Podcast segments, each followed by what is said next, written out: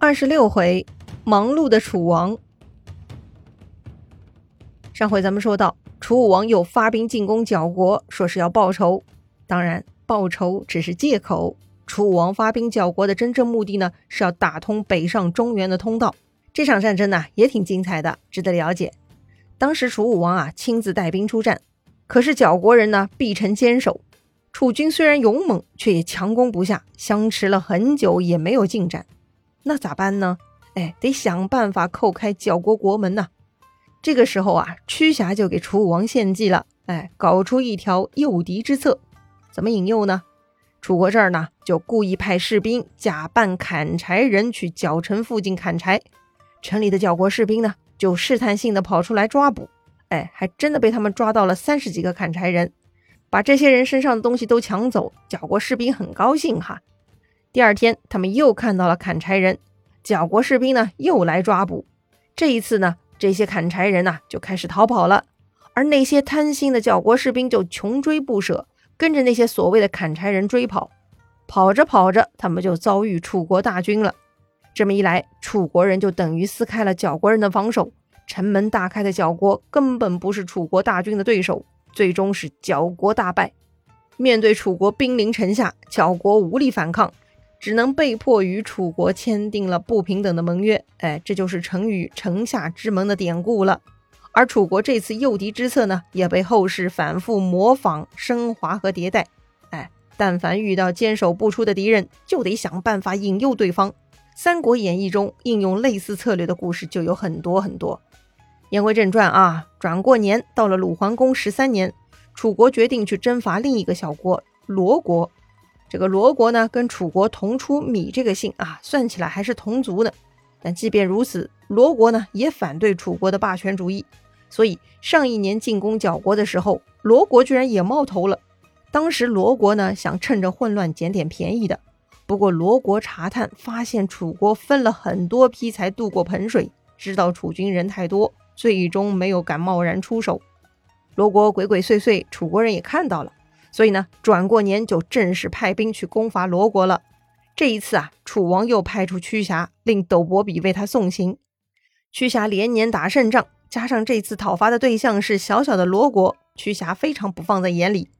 送走了屈瑕，斗伯比回去呢，就对身边人说：“屈瑕这一次出兵一定会失败，因为他走路的时候把脚抬得很高，神气十足，这便表明他意志不够坚定啊。”斗伯比由此判定屈瑕会输，于是呢，他赶紧求见楚武王，请楚武王派兵援助屈瑕。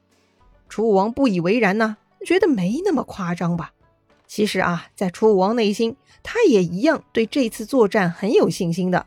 于是呢，他把斗伯比的分析啊当做笑话带回去讲给他的夫人邓曼听。邓曼呢没觉得这是笑话，他明白了斗伯比的意思。他对楚武王说呀。屈瑕沉浸在之前的胜利中，导致轻率而不警醒，如此小看罗国，必然导致失败，所以斗伯比才来劝谏的呀。哎，你看啊，同样是跟女人说话，这位邓曼见识非凡，说出来的话也很有见地，一下子就点醒了楚武王。于是呢，楚武王立刻派人去追屈瑕，想训诫一下。可惜啊，屈瑕已经带着军队走远了。使者呢，居然没有追上。话说屈瑕哈，他知道一旦出征，总有一些人会冒出来说一些令人不爽的话。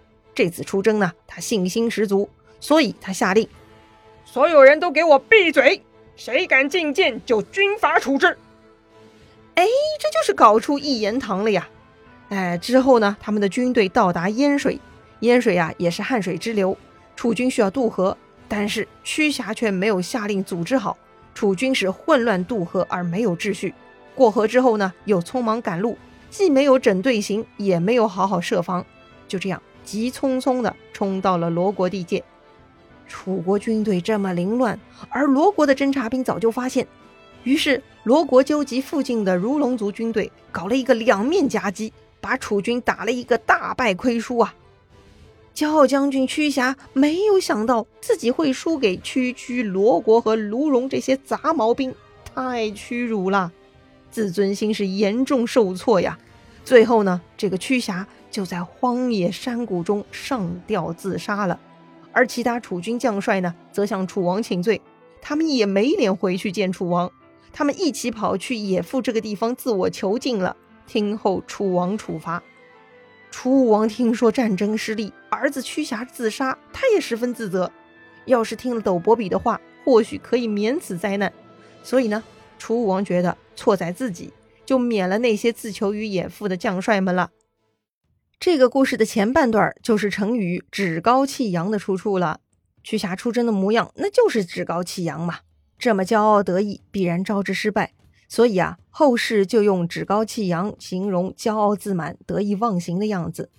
而屈瑕战败自杀，则开创了楚国统帅以身殉职、以死谢罪的先例。虽然屈瑕有管理问题、战术问题，但是他勇于承担责任的精神还是值得认可的。作为领导者，敢于担责，那就是人格魅力的最基本一条了嘛。这一次啊，是楚国难得的失利，也正因为如此，屈瑕才会以死谢罪。当然了。区区失利也难以动摇楚国在南方的大哥大地位。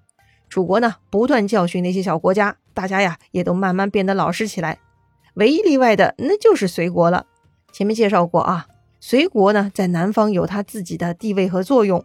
隋国嘛，就是周王室放在南方的小队长。可惜啊，隋国国力不足，国君的水平也一般，他实在镇不住。哎，这个小队长呢，当得很不称职。哎，这就搞得周天子不高兴了啊。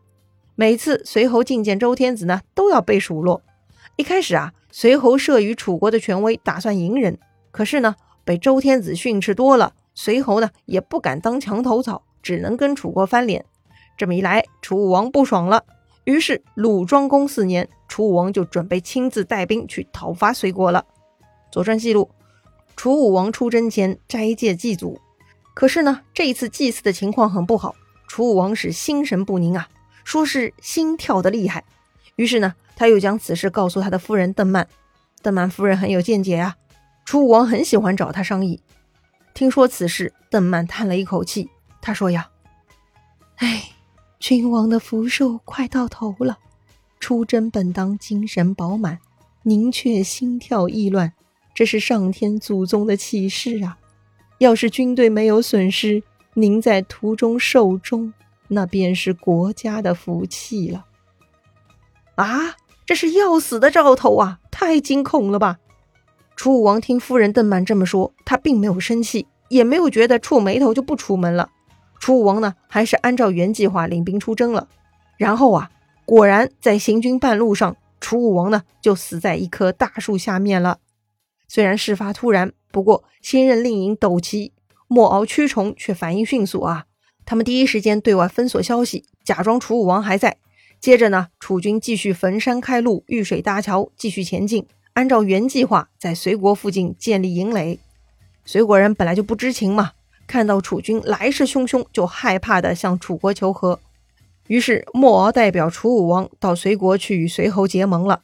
隋国呢，不得不低头当小弟。哎，教训完隋侯，楚军有序退兵。直到渡过汉水，来到楚国境内，才公开楚武王去世的消息。楚武王杀掉侄子，夺取君位，又自封为王，平定周边，使楚国成了响当当的南方老大。凭这样的成就，楚武王呢被定为春秋三小霸之一了。前面说了啊，春秋三小霸郑庄公、齐僖公，他们死后呢，都出现了儿子们轮流当国君的局面。那么楚国情况如何呢？还别说哈。之所以后世有楚国百年称霸的机会，也在于楚国呢相对有序的继承和发展了。话说呀，楚武王去世，太子继位，那就是楚文王。楚文王呢是邓曼的儿子，也是非常厉害的人物。他在楚武王称霸的道路上啊继续前进，手势越伸越长，也为后世楚国真正称霸奠定了基础。左传记录啊，楚文王上台的第二年就开始向更远的地方动兵了。他的第一站就是申国，还记得申国吗？东周第一任天子周平王的外公家就是申侯啊。为啥选择申国呢？这事儿啊，《左传》没有交代原因。楚国扩张是势在必行的嘛，而且主要是向中原方向扩张。那些处于中原南部的国家，其实啊，都是楚国需要解决的。或许呢，楚文王研究过路线，评估过胜率，觉得最合适先打申国吧。总之呢，楚文王就要北伐讨伐申国了。当时楚文王率军北上，先得经过邓国。邓国是楚文王母亲邓曼的母国。此时邓国的国君呢是邓齐侯，他是邓曼的兄弟。所以呢，听说楚文王率军经过自己的国家，邓齐侯很热情，他准备啊好好的招待一下这位强大的外甥。但是邓国的大臣们强烈反对，他们认为啊应该把握机会杀掉楚文王。啊，居然有这种提议！那么邓齐侯有没有采纳呢？楚文王会遭遇危险吗？精彩故事啊，下一回咱们接着聊。